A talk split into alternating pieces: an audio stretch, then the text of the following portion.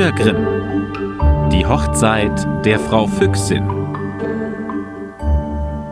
Es war einmal ein alter Fuchs mit neun Schwänzen.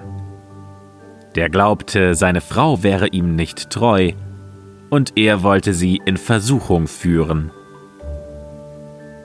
Er legte sich unter die Bank, regte kein Glied und stellte sich als wenn er mausetot wäre.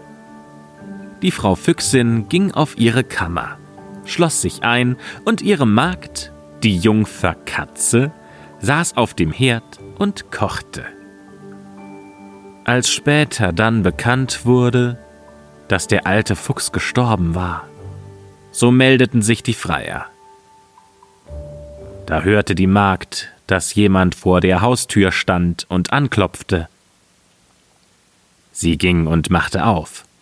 Und da war's ein junger Fuchs, der sprach Was macht sie, Jungfer Katze? Schläft sie oder wacht sie? Sie antwortete Miau, ich schlafe nicht, ich wache. Will er wissen, was ich mache? Ich koche warm Bier, tue Butter hinein. Will der Herr mein Gast sein? Ich bedanke mich, Jungfer, sagte der Fuchs. Was macht die Frau Füchsin?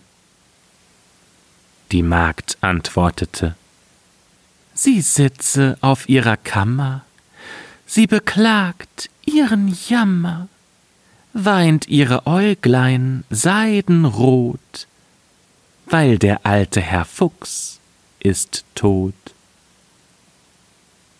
Sag ihr doch, Jungfer, es wäre ein junger Fuchs da, der wollte sie gerne heiraten. Schon gut, junger Herr. Mau. Da ging die Katz, die Tripp, die Trapp, da schlug die Tür, die Klipp, die Klapp. Frau Füchsin, Mau, sind Sie da? Ach ja, mein Kätzchen, ja. Mau, es ist ein Freier draus.